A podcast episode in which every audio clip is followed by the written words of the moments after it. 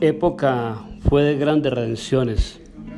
El mundo de dolor estaba henchido y en el Gólgota, en sombras convertido, se hallaban en sus cruces tres ladrones.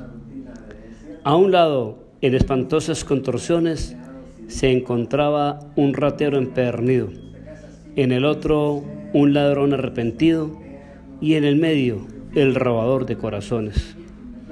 De luto se llenó la vasta esfera, gestas el malo, se retuerce y gime, Dimas el bueno en su dolor espera, y el otro, el de la luenga cabellera, que sufre, que redime y que perdona, se robó al fin la humanidad entera.